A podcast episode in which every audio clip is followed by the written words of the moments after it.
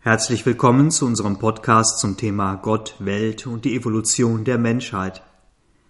Zu einer Art meditativen Reise durch die Schau und das Wirken Sri Aurobindos und der Mutter. Eine Reise, auf der wir naturgemäß nur einige Sehenswürdigkeiten, einige besondere Aspekte betrachten können, die uns aber doch eine weite Gesamtschau eröffnen soll. Eine Schau, die uns das Ganze, Gott, Schöpfung, die verschiedenen Bewusstseinsebenen, Menschheit, kollektive Evolution, kosmische Gesetzmäßigkeiten und damit indirekt auch den Umbruch in unserer heutigen Zeit durch unterschiedliche Prismen des einen erfahren lassen. Wir gehen auf unserer Aussichtsplattform sozusagen von einem Fernglas zum nächsten und schauen dabei stets auf dieselbe Landschaft, aber immer mit leicht unterschiedlichem Fokus und unterschiedlicher Vergrößerung und damit mit einem immer neuen und sich nach und nach erweiternden Verständnis der Dinge. Bevor wir beginnen, gehen wir für einen Moment in die innere Konzentration, und ich beginne dann aus der Stille heraus mit einem Zitat der Mutter.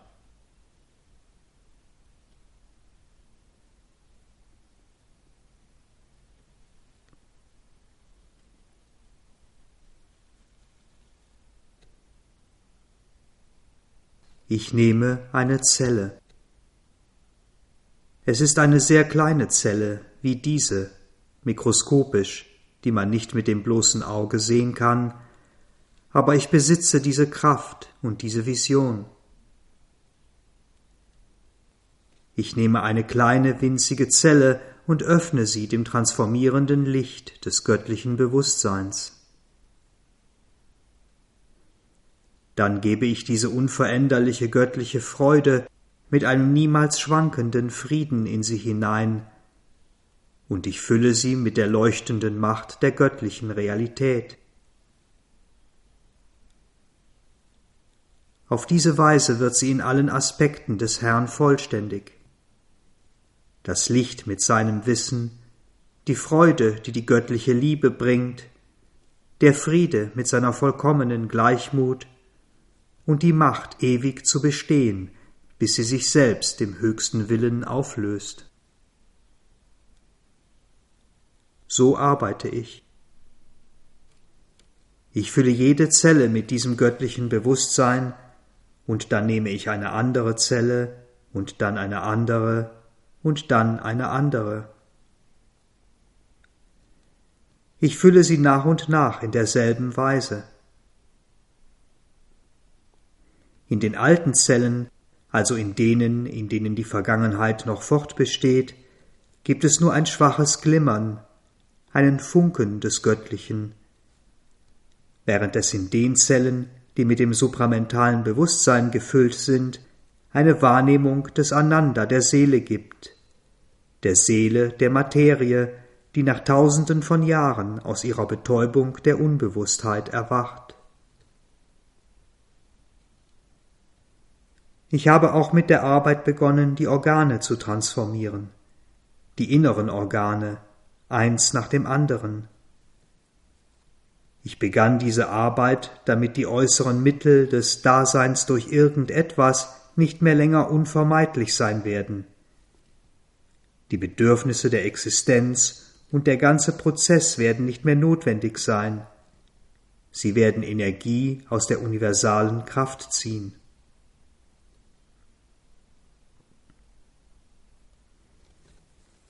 Mit diesen Worten beschrieb die Mutter Ende der 60er Jahre den beginnenden Transformationsprozess im physischen Körper, in der physischen Materie, den Übergang zu einer neuen Spezies. Vorläufiger Höhepunkt der Evolution des Göttlichen, des sich Entfaltens des göttlichen Bewusstseins in und durch die Materie, durch unser Universum, unsere stoffliche Welt, durch den Menschen, durch die Menschheit.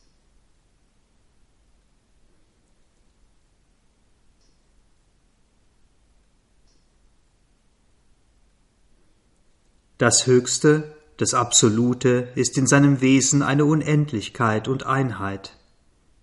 ein unbewegtes Meer von Selbstidentität, ein weites, unbegrenztes, reines Bewusstsein.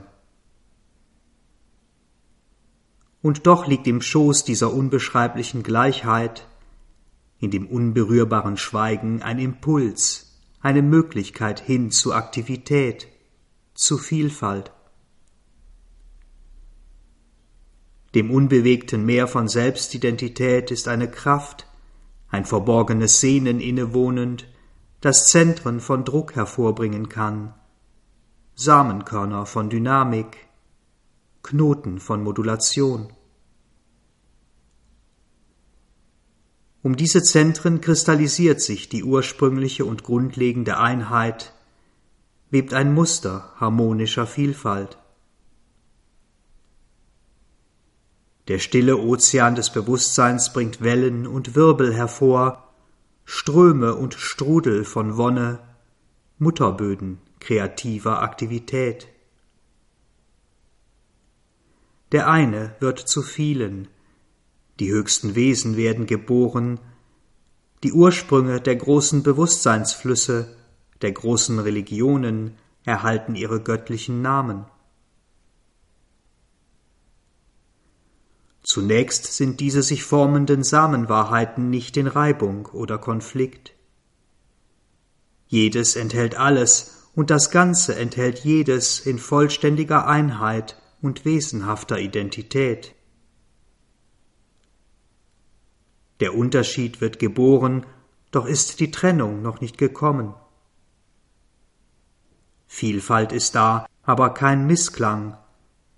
Individualität aber kein Egoismus. Dann aber gewinnt die Bewegung hin zur Differenzierung an Stoßkraft. Die Linien der Individualisierung fallen immer weiter auseinander, sie bilden geschlossene Kreise, jeder mehr und mehr auf sich selbst beschränkt, seinen eigenen besonderen Wert, seine eigene spezielle Funktion betonend. Die Einheit wird in den Hintergrund gedrängt, die ursprüngliche Identität und Harmonie zunehmend aufgebrochen. Die Königreiche des höheren Mentals entstehen, Ebenen und Wesen des reinen Denkens, die die Schöpfung, das große kosmische Ganze, mit all seinen Formen, Formeln und Gesetzen überschauen, die Welten der großen Handwerker, der Erbauer des Kosmos, der Erzengel, der Engel, der unzähligen göttlichen Schöpfermächte, Schreiber, Chronisten. Diese, wie Sri Aurobindo sie in Savitri nennt, hohen Architekten der Möglichkeiten, Theoretiker der unwissbaren Wahrheiten, Mathematiker der Unendlichkeiten, die die Kabbala des kosmischen Gesetzes ersannen und die Figur und Zahl zum Schlüssel alles dessen machten, was da ist, die die verborgenen Tanzrhythmen der Natur schufen, die die Kritik des Weltendramas schrieben. Es formen sich die Welten der feinstofflichen Meister, Seher und Propheten, die einst die Flamme der Wahrheit zu den sterblichen Menschen tragen werden, und schließlich legt sich das göttliche Bewusstsein die Robe der Unwissenheit um. Die synthetische Schau wird zur Analyse, zum Vergleichen, Vereinigen, Zusammenfassen, die künstliche Methode unseres begrenzten menschlichen Mentals, unserer menschlichen Vernunft, die Wahrheit zu ergründen und abzubilden. dann der Hinabstieg in die Ebenen des Lebens, das Herz als Zentrum der Gefühle, hinter dem sich die Seele, der göttliche Funke verbirgt, hinter dem das wahre individuelle Bewusstsein, das seelische Wesen geboren wird und wächst. Das höhere Vital in unserer Brust mit seinen weiten dynamischen Bewegungen, hohes Streben, heroischer Mut, Abenteuer, mit der Fähigkeit, Dinge umzusetzen, mit seinen kraftvollen, reinigenden Gewalten, mächtigen Hungern und hochgradigen Arroganzen. Und schließlich verkleidet sich das göttliche Bewusstsein in die Welten des kleinen Lebens, mit seinen unzähligen Wünschen, begrenztem Verlangen, blinden Begierden, mit all den Zwängen und Impulsen, die mehr oder weniger mit unserem Körper und der Befriedigung seiner Bedürfnisse verbunden sind. Dann die Materie, in der das Bewusstsein sich auszulöschen scheint, sich so vollständig und gründlich in sich selbst begräbt, dass es in seiner äußeren Form vollkommen dunkel, dicht, hart geworden ist. Und schließlich der Sturz in die Unbewusstheit, das Nichtsein, die vollkommene Empfindungslosigkeit, wie das Höchste eins, unendlich und unbewegt, doch der Bewusstheit seiner eigenen Göttlichkeit vollkommen ledig. Und dann das in der Unbewusstheit, in der ewigen, unendlichen Nacht eingesperrte Bewusstsein, die Flamme, das Feuer, zwingt diese zu erwachen, bewusst zu werden. Die Involution, das graduelle sich verkleiden, das sich Einfalten des göttlichen Bewusstseins wendet sich zur Evolution, dem graduellen sich Entfalten des Göttlichen in und durch die Unbewusstheit, in und durch die Materie. Aus der ewigen Nacht, dem Nichts wird Materie geboren, entsteht unser materielles Universum, der Urknall. Bewusstsein beginnt sich in Materie und durch Materie zu offenbaren, Materie zu seinem Gefährt und zu seiner Verkörperung zu machen. Keine rückläufige Involution also, kein Aufrollen der Schöpfung und Eingehen in das Höchste, sondern die Ausarbeitung einer wirklich neuen Schöpfung, die Manifestation des Höchsten in der Materie.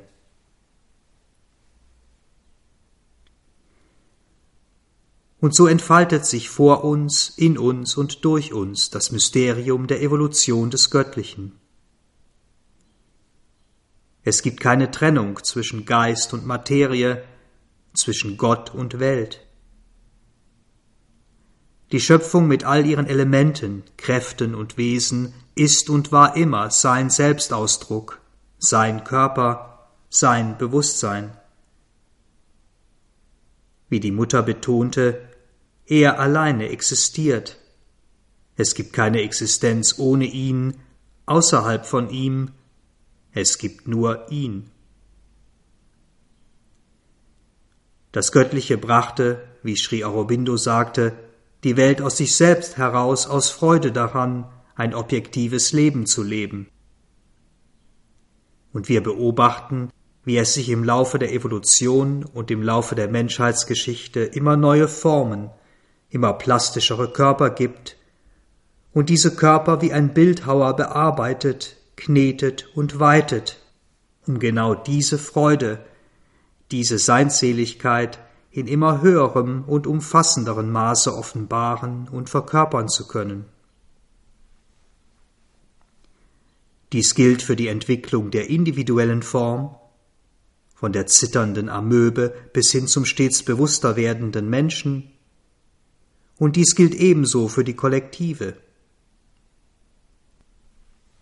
Herden, Horden, Stämme, Völker, Nationen, Reiche, kollektive Gebilde und Zusammenschlüsse jeglicher Art sind nichts anderes als evolutionäre Formen des sich entfaltenden göttlichen Bewusstseins, oft begrenzte, vorübergehende Experimente der Natur, des Weltgeistes, zur fortschreitenden Verkörperung des Göttlichen und seiner Aspekte.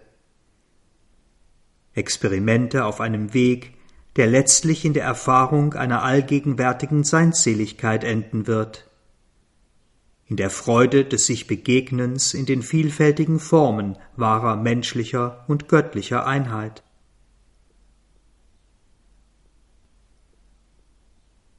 Die Evolution des Göttlichen durch ein anderes, dem westlichen Mental eher fremdes Prisma, die graduelle Manifestation oder Entkleidung der göttlichen Mutter, der universalen Mahashakti und ihrer vier großen Personalitäten in und durch die Schöpfung, in und durch ihre göttlichen Emanationen und ihre Söhne und Töchter, durch ihre menschlichen Instrumente und Charakterstränge, ihre weiten und verzweigten Stammeslinien. Von Maheshwari in ihrer stillen Weite und alles verstehenden Weisheit, in ihrer ruhigen Güte, ihrem unerschöpflichen Mitgefühl, ihrer hoheitlichen, alles überragenden Majestät, ihrer über alles herrschenden Größe. Von Mahakali in ihrer großartigen Stärke, ihrem unwiderstehlichen Feuer, ihrem überwältigenden Willen, ihrer stürmischen Schnelligkeit und welterschütternden Kraft. Von Mahalakshmi, süß und wundervoll in ihrem tiefen Geheimnis von Schönheit und Harmonie, von feinem Rhythmus, in ihrem unendlich vielfältigen, feinsinnigen Reichtum und Überfluss, ihrem unwiderstehlichen Reiz und ihrer bezaubernden Anmut. Und von Mahasaraswati in ihrem umfassenden, innigen Wissen, ihrem sorgfältigen, makellosen Wirken, in ihrer ruhigen und exakten Perfektion in allen Dingen, ihrer unfehlbaren Ordnung, Organisation und Genauigkeit in der Durchführung und im Ergebnis.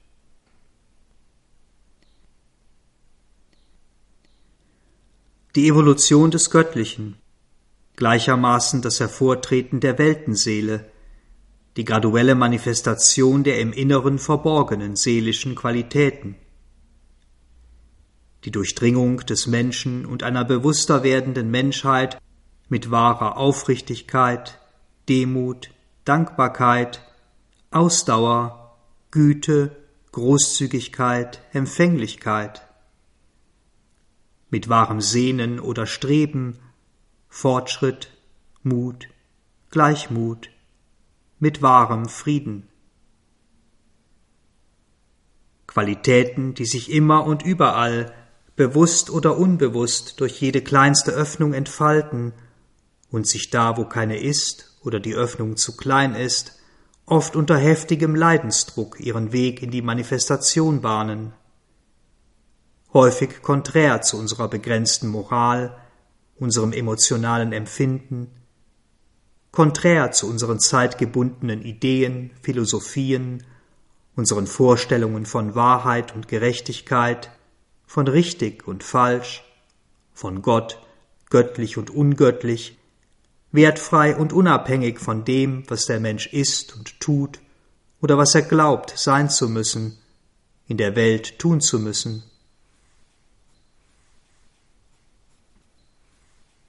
Die Evolution des Göttlichen eine ständige Wechselwirkung.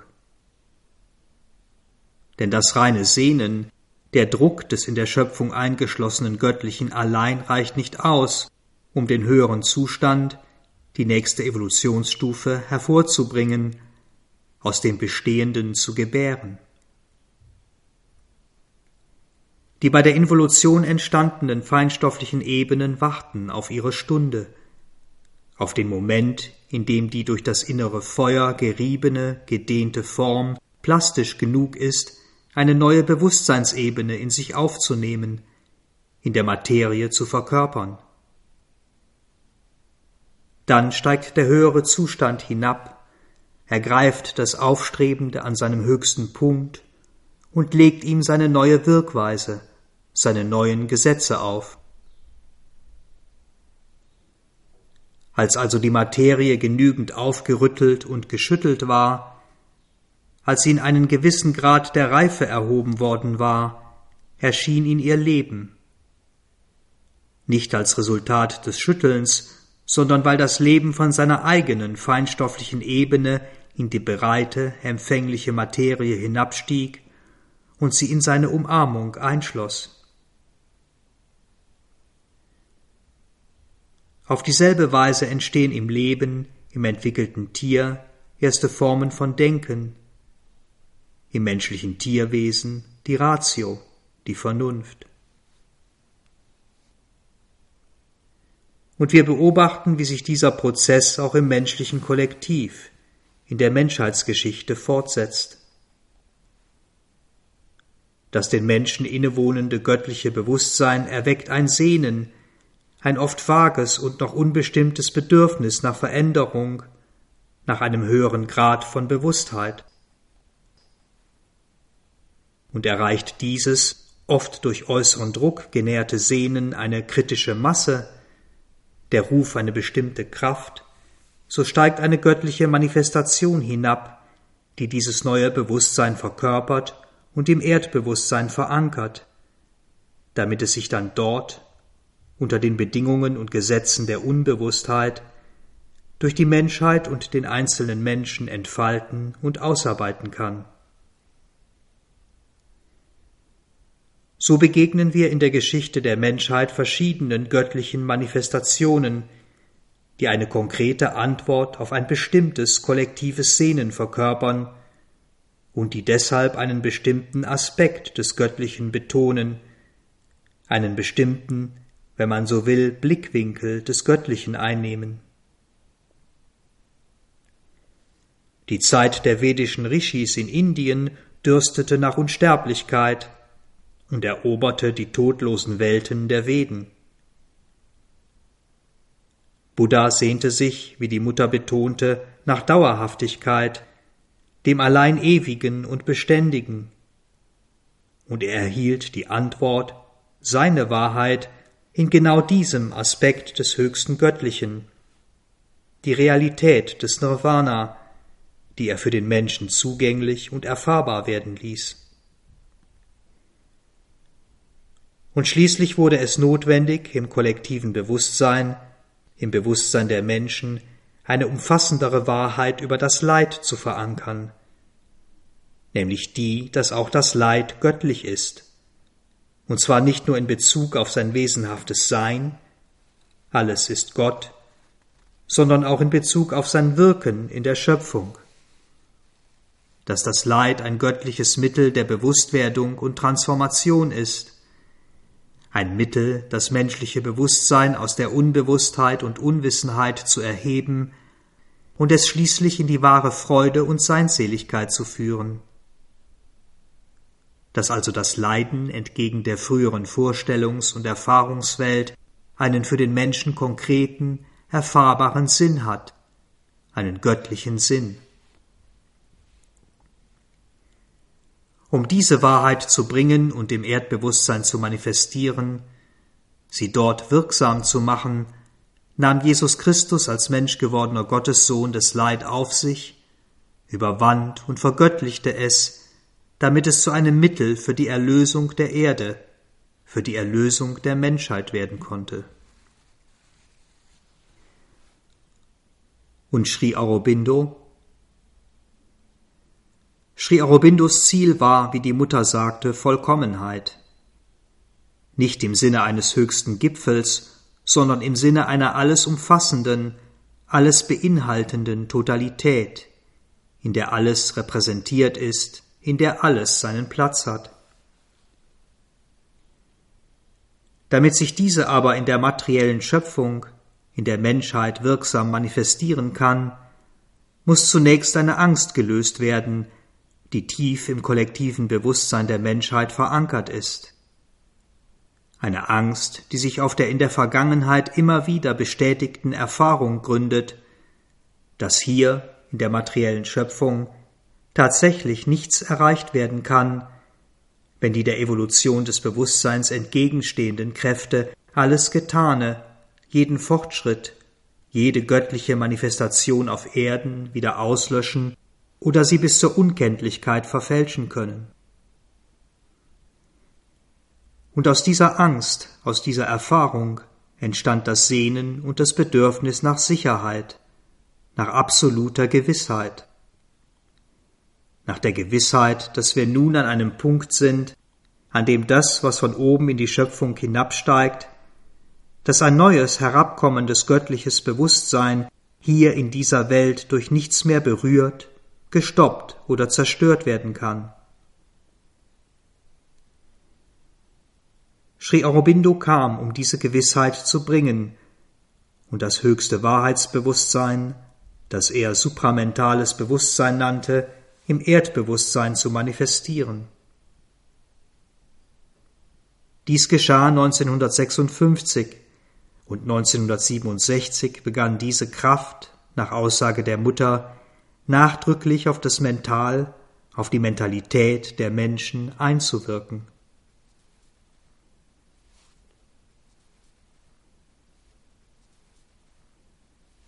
Das Ziel der Evolution des Göttlichen durch die Menschheit, das Ziel dessen also, was wir als Menschheitsgeschichte wahrnehmen, ist die wahre Einheit der Menschheit. Eine Einheit, die gleichermaßen die ihr innewohnende Vielfalt und deren Reichtum verkörpert, das Göttliche in all seinen Aspekten und Ausdrucksformen. Und wie schon bei der Entstehung des materiellen Universums lässt der Weltgeist, um dieses Ziel zu erreichen, auch bei der Spezies Mensch aus einem bestimmten Bewusstseinssamen, aus einer Art Archetypus zunächst die beiden Pole in die Manifestation treten. Das eine und die vielen, die größte und die kleinste Einheit, beim Menschen das menschliche Individuum in seiner ursprünglichen Isolation ohne Verbindung zur gesamten Menschheit und die Menschheit als Ganze in ihrer ursprünglichen Gleichförmigkeit der in ihr verborgenen göttlichen Vielfalt unbewusst. um nun die Brücke zwischen dem Einzelnen und der Menschheit zu schlagen, damit eine Entwicklung, eine Evolution hin zu einer bewussten und umfassenden Vielfalt in der Einheit stattfinden kann, formt die Natur Zwischeneinheiten.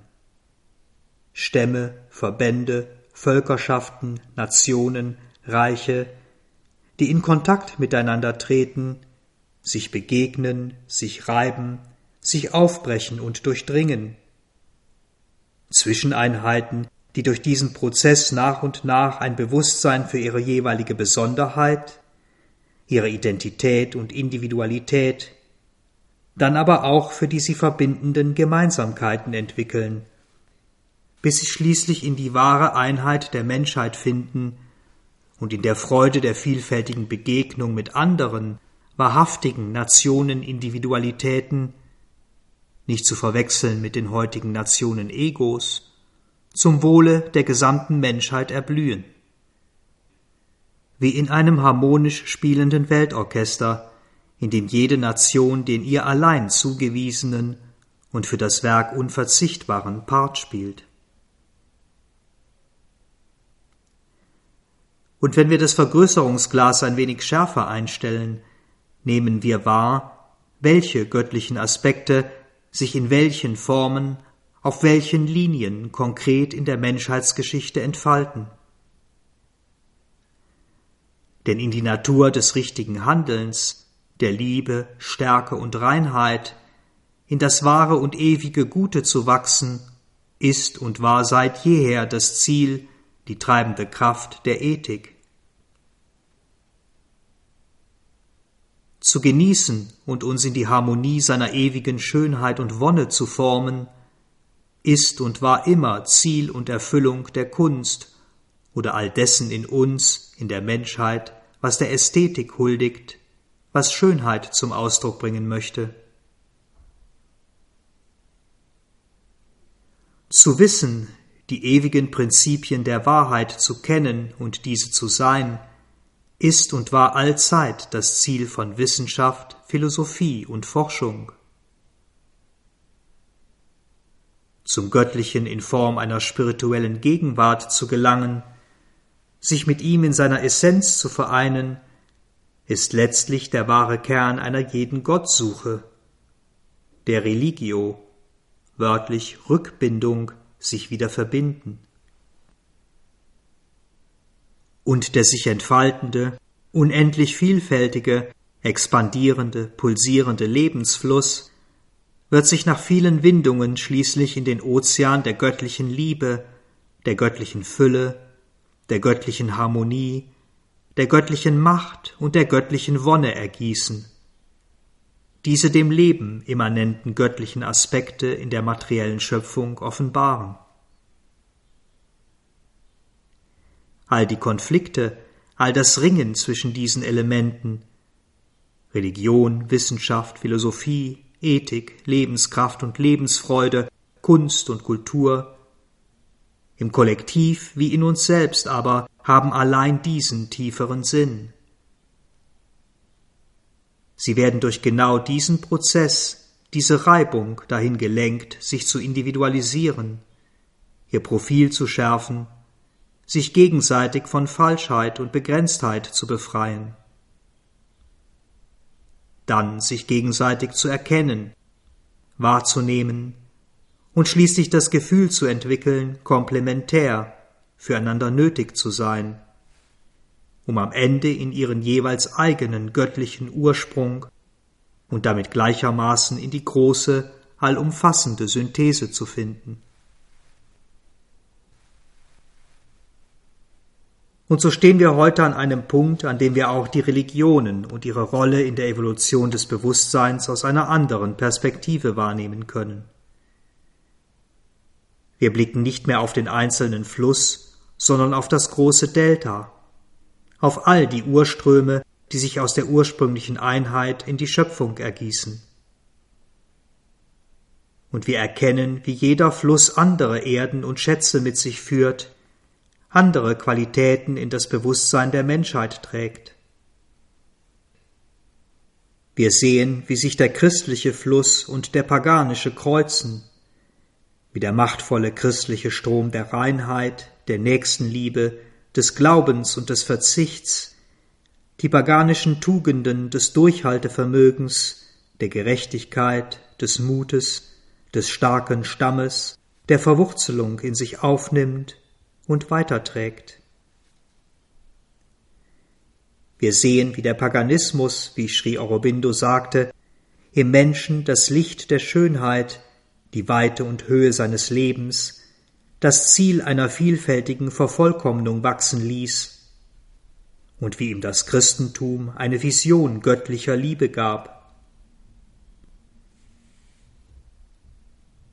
Die großen Flüsse des Judentums und des Islam brachten dem Menschen, so Sri Aurobindo, die religiöse Treue und Ergebenheit im Handeln und die begeisterte Hingabe zu Gott und der wahre Islam schenkte den Menschen, wie die Mutter betonte, in seiner großartigen Kunst, in seinem Erblühen von Schönheit, in seiner Harmonie der Form, das Recht, gab ihnen sozusagen die göttliche Sanktion, auch in der Schönheit irdischer Dinge, in der Schönheit des Lebens, Sinnlichkeit und Freude zu empfinden, empfinden zu dürfen. Der Buddhismus schließlich zeigte dem Menschen, wie es Sri Aurobindo formulierte, einen edlen Weg, weiser, sanfter, reiner zu sein. Und der Hinduismus öffnete ihm die weitesten und tiefsten spirituellen Möglichkeiten durch und über seine großen Namen und Personalitäten. Brahma, die Unsterblichkeit, Vishnu, die Ewigkeit, Shiva, die Unendlichkeit, und Krishna, die Verkörperung des Ewigen in seiner Form des Ananda, der göttlichen Wonne, durch dessen Spiel, durch dessen Seligkeit, durch dessen Anmut alle Schöpfung überhaupt erst möglich ist. Und, nicht zu vergessen, die Religion des Materialismus, die Rückbindung und Hinwendung an das Göttliche in seiner Form der Materie, die, wie die Mutter sagte, sehr nützlich war, die Materie zu kneten, auf gewaltsame Weise Bewusstsein in die Materie zurückzubringen. Jede Religion war also eine Stufe in der Bewusstseinsentwicklung der Menschheit, drückte eine besondere Beziehung der Menschen mit dem Göttlichen aus um im Ergebnis das Erdbewusstsein, das Bewusstsein der Menschen zu einer wahrhaftigen Einheit zu führen, eine Einheit, die allumfassende Totalität ist.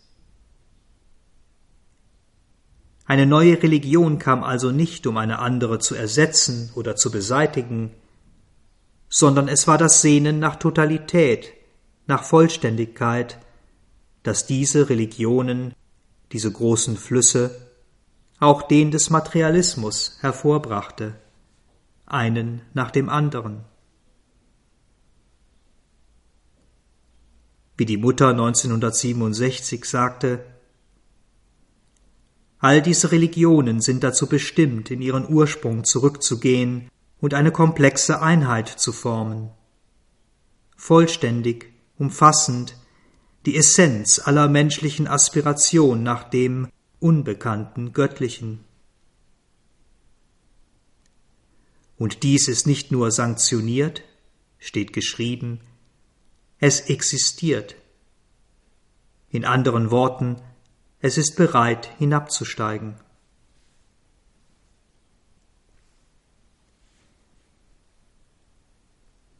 Heute stehen wir erneut an der Schwelle eines entscheidenden Übergangs, in dem die Evolution des Göttlichen durch den Druck der äußeren materiellen Umstände ein starkes Sehnen nach kollektiver Veränderung hervorbringt, quasi erzwingt.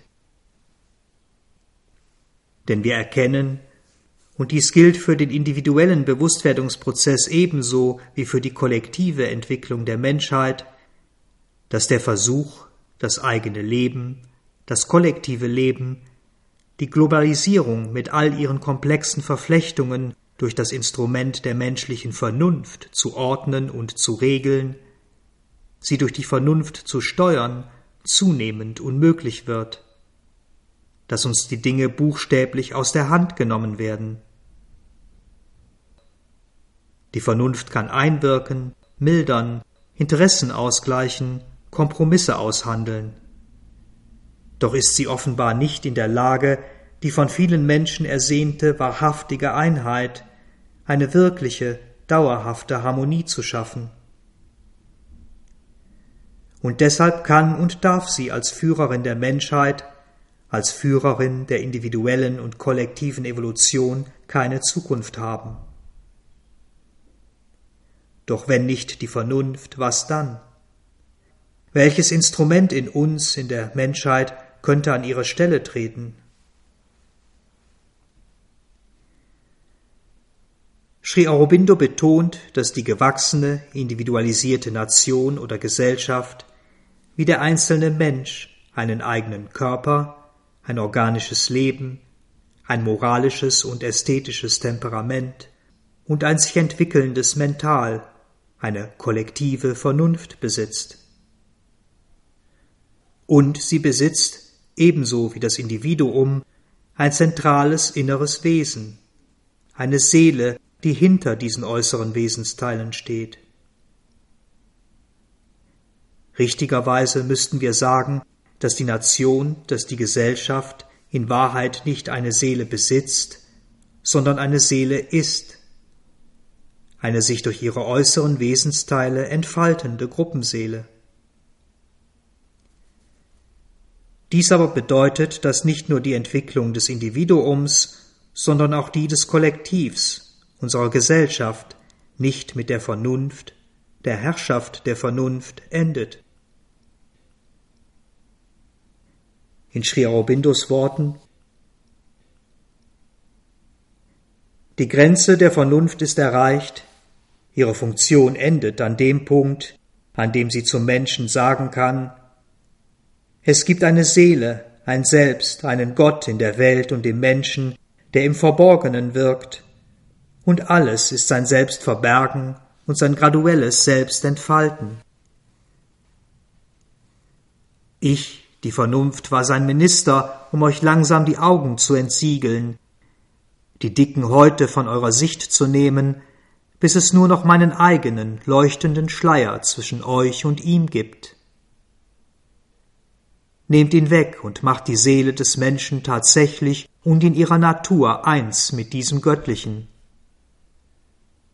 dann werdet ihr euch kennen, das höchste und weiteste Gesetz eures Wesens entdecken, die Besitzer oder zumindest die Empfänger und Instrumente eines höheren Willens und Wissens als die meinen, die der Vernunft werden, und endlich eure Hand auf das letzte und wahre Geheimnis und den ganzen Sinn eines menschlichen und doch göttlichen Lebens legen.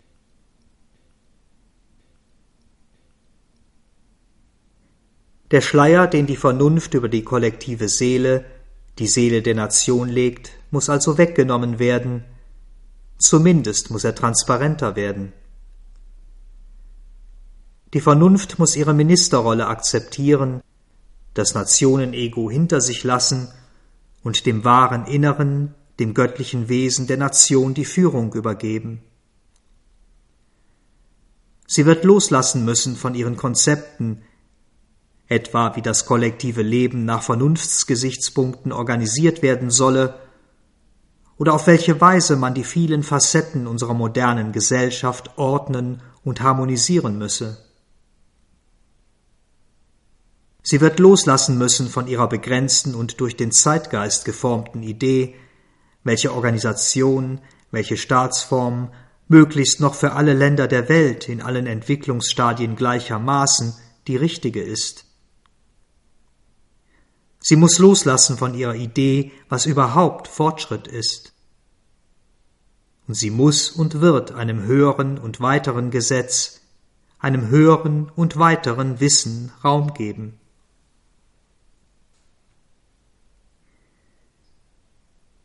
Was muss nun geschehen, damit dieser wesentliche Evolutionsschritt im Kollektiv getan werden kann, damit die Ablösung des Zeitalters der Vernunft durch ein Zeitalter der Seele durch ein Zeitalter wahrer Intuition erfolgen kann. Zum einen muss es, so schrie Aurobindo, Individuen geben, die diese Wahrheit verkörpern, die also mit ihrem wahren seelischen Wesen in Kontakt sind und aus diesem heraus leben und handeln, und die darüber hinaus in der Lage sind, ihre Idee und auch die Kraft dieser Idee dem Kollektiv zu kommunizieren. Zur gleichen Zeit muss es ein Kollektiv geben, eine Gesellschaft, ein gemeinschaftliches Mental, das fähig ist zu empfangen und auch zu assimilieren. Und tatsächlich gibt es Anzeichen für eine solche Entwicklung. Sri Aurobindo sagte voraus, dass in der Übergangszeit in der Wissenschaft Entdeckungen gemacht würden, die die Wände zwischen Seele und Materie dünner werden lassen und wir sehen heute in vielen Bereichen, zum Beispiel in der Gehirnforschung, im Gesundheitswesen oder der Astro- und Teilchenphysik, dass bislang rein geistige, feinstoffliche Erfahrungen und Phänomene von der materiellen Wissenschaft zunehmend, wenn auch langsam, aufgegriffen, anerkannt, integriert und bestätigt werden. Und auch die Suche einer immer größer werdenden Zahl von Menschen nach einer höheren Wahrheit jenseits der Grenzen der Vernunft, ein wachsendes, umfassenderes Sehnen nach dem Wahren, Guten und Schönen hier in der materiellen Schöpfung sind vielversprechende Zeichen für eine zunehmende Empfänglichkeit des kollektiven Mentals für den Einfluss der im Inneren verborgenen Seele. So wird der nächste individuelle und kollektive Evolutionsschritt letztlich in eine neue, wenn man so will, spiritualisierte Gesellschaft führen. Eine Gesellschaft, deren Individuen nicht mehr im Ego, sondern im Geist, im Spirit leben. Nicht als kollektives Ego, sondern als kollektive Seele. Eine solche Gesellschaft würde, so schrie Aurobindo, die Suche nach dem göttlichen Selbst dem Menschen zum höchsten, zum leitenden Ziel all ihrer Aktivitäten machen. Ihr Bildungswesen, ihre Bildungsformen und Institutionen würden alles Wissen umarmen, doch nicht wie heute mit dem Ziel weltlicher Effizienz, sondern zur Selbstentwicklung und Selbstfindung. Die materiellen und psychischen Wissenschaften würden nicht mehr nur dazu betrieben, die Welt und die Natur in ihren Prozessen zu verstehen und sie für materielle Ziele des Menschen zu nutzen, sondern in erster Linie dazu, in allen Dingen das Göttliche zu erkennen und die Wege des Geistes, der sich in ihnen verbirgt.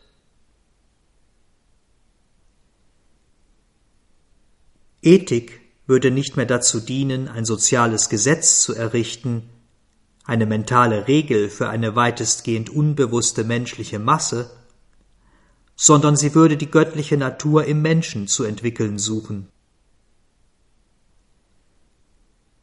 Ziel der Kunst wäre nicht mehr nur, Bilder der subjektiven und objektiven Welt zu zeigen, sondern diese Welt mit der schöpferischen Vision zu sehen, die hinter ihren Erscheinungen steht. Sie würde die grundlegende Wahrheit und Schönheit offenbaren, dessen Formen, Masken und Symbole die äußeren Dinge und Gegenstände sind. Die Soziologie einer solchen Gesellschaft würde Individuen, vom Heiligen bis zum Verbrecher, nicht als Einheiten eines sozialen Problems betrachten, die durch eine fein angepasste Maschinerie in das Sozialgefüge eingepasst oder bei Bedarf aus ihm entfernt werden müssen, sondern sie würde sie als leidende Seelen wahrnehmen, die in einem Netz gefangen sind und befreit werden müssen. Seelen, die wachsen und die dazu ermutigt werden müssen zu wachsen. Ziel der Ökonomie wäre es nicht mehr, eine riesige Produktionsmaschine hervorzubringen, sondern allen Menschen im höchstmöglichen Maße die Freude an der Arbeit entlang ihrer eigenen Natur zu vermitteln, ihnen die Freizeit zu geben, im Inneren zu wachsen und einfach allen ein reiches und schönes Leben zu geben.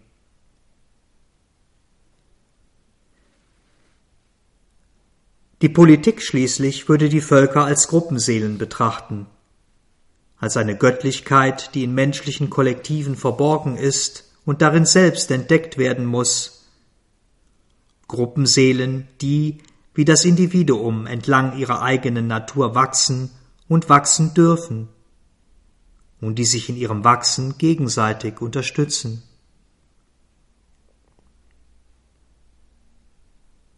Dies sind die nächsten, unmittelbar bevorstehenden Schritte der Evolution des göttlichen Bewusstseins in und durch die Menschheit, die sich heute bereits andeuten. Ein Umbruch, der unserer Vernunft, die die gewohnte Kontrolle verliert, als Rückfall ins Chaos erscheinen mag, hinter der jedoch eine weitere, umfassendere Bewegung der Evolution des Göttlichen steht. Die Mutter beschrieb diesen Umbruch bereits 1957 mit den Worten Wir befinden uns gerade einmal mehr an einem Wendepunkt in der Geschichte der Erde. Von allen Seiten fragt man mich, was wird geschehen? Überall ist Sorge, Erwartung, Angst. Was wird geschehen? Es gibt nur eine Antwort. Wenn der Mensch nur zustimmen würde, spiritualisiert zu werden. Und vielleicht wäre es genug, wenn einige Einzelne zu reinem Gold würden, denn dies würde ausreichen, den Lauf der Dinge zu verändern. Warum diesen Mut, diesen Heroismus, den das Göttliche von uns verlangt, nicht dazu nutzen, um gegen die eigenen Schwierigkeiten, die eigenen Unvollkommenheiten, die eigenen Dunkelheiten zu kämpfen? Warum sich nicht heroisch dem Feuer der inneren Reinigung zuwenden, so dass es nicht mehr notwendig ist, erneut durch eine dieser schrecklichen, gigantischen Zerstörungen zu gehen, die eine ganze Zivilisation in die Dunkelheit stürzt? Dies ist die Aufgabe, die vor uns liegt. Jeder von euch muss sie auf seine Weise lösen.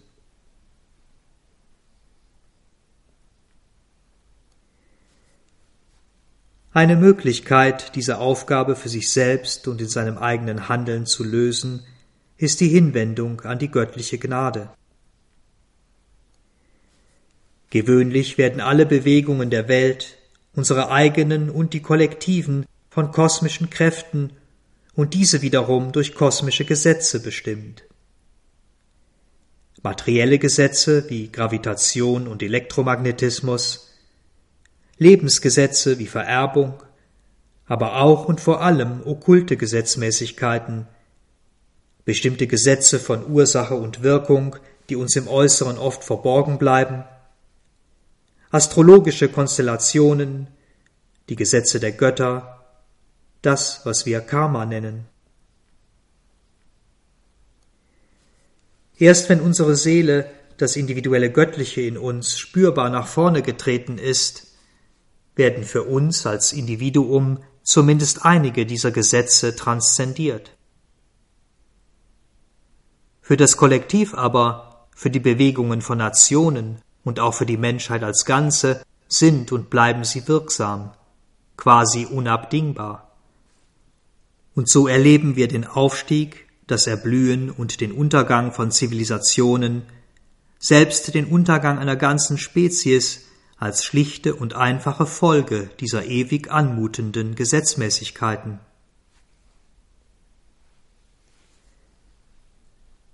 Nun gibt es, wie Sri Aurobindo betont, zwei Mächte, die dieses kosmische Gesetz abmildern oder gar konkret verändern und transzendieren können das göttliche Mitgefühl, das durch dieses Netz des Gesetzes so viele wie möglich erreicht und ihnen ihre Chance gibt, und die göttliche Gnade, die, wenn wir sie frei von jeder Idee, jedem Wunsch von Ergebnis anrufen, unwiderstehlich ist und ebenso unberechenbar.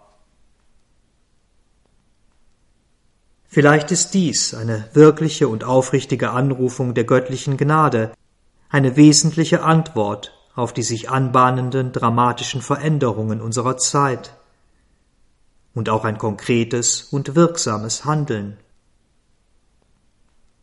Wie die Mutter sagte, in letzter Analyse ist vollkommener Glaube und ein vollkommenes Vertrauen in die Gnade die höchste Weisheit.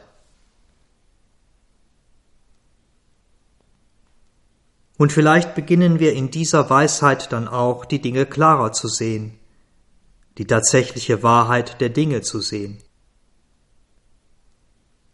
Noch 1967 betonte die Mutter, Nein, sie machen alle denselben Fehler. Sie verwechseln Wahrheit mit der alten Idee von Tugend. Und sie wollen die Wahrheit vor allem in wenigen sehr klaren und wohl definierten Worten ausgedrückt sehen, damit sie sagen können, das ist wahr, deshalb ist das andere Falschheit. Wie oft haben Sri Aurobindo und auch ich selbst gesagt, wenn eine Sache wahr ist, könnt ihr sicher sein, dass ihr Gegenteil auch wahr ist. Wenn ihr dies verstanden habt, dann werdet ihr beginnen zu verstehen.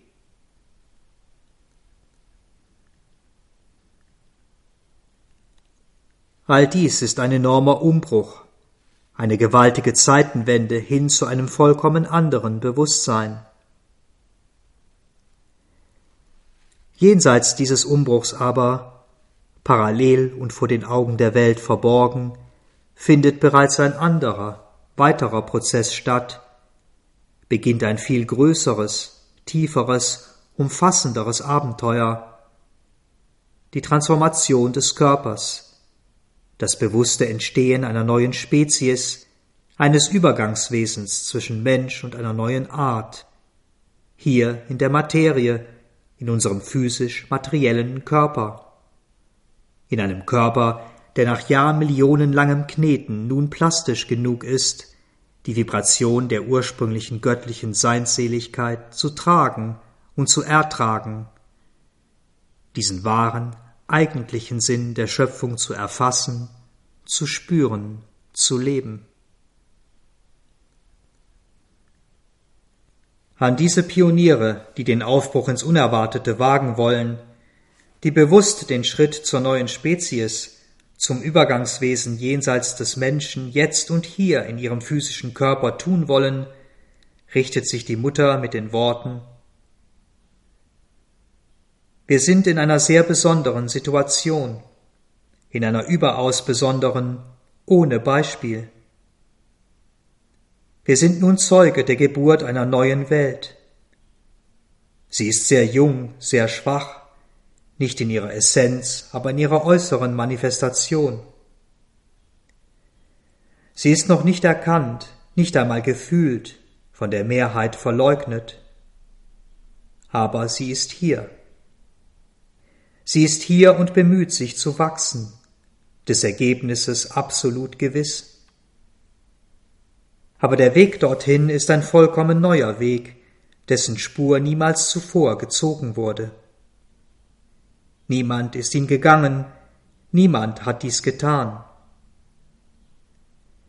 Es ist ein Anfang, ein universaler Anfang. Es ist also ein vollkommen unerwartetes und unberechenbares Abenteuer. Es gibt Menschen, die das Abenteuer lieben. Diese Menschen rufe ich und sage ihnen, ich lade euch zu dem großen Abenteuer ein. Es geht nicht darum, spirituell das zu wiederholen, was andere vor uns getan haben, denn unser Abenteuer beginnt jenseits dessen. Es geht um eine neue Schöpfung, vollkommen neu, mit all den unvorhersehbaren Ereignissen, Risiken, Wagnissen, die sie mit sich bringt. Ein wirkliches Abenteuer. Sein Ziel der sichere Sieg, doch der Weg dahin ist unbekannt, und seine Spur muss Schritt für Schritt im Unerforschten gezogen werden. Es ist etwas, das es niemals in diesem gegenwärtigen Universum gegeben hat und das es niemals in derselben Weise wieder geben wird. Falls euch das interessiert, nun, dann lasst uns an Bord gehen. Was euch morgen widerfahren wird, ich habe keine Ahnung.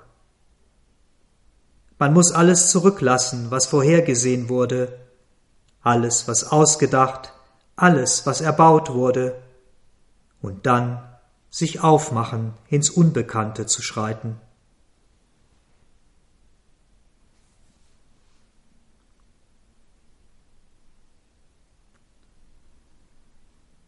Ich nehme eine Zelle.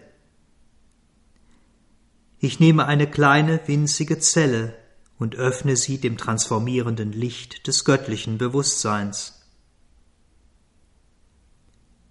Es ist so lebend, so real, so konkret in der Manifestation der Materie, dass, wenn man nur ein wenig dieses Ananda jemandem zum Kosten gäbe, er die ganze Welt vergessen würde.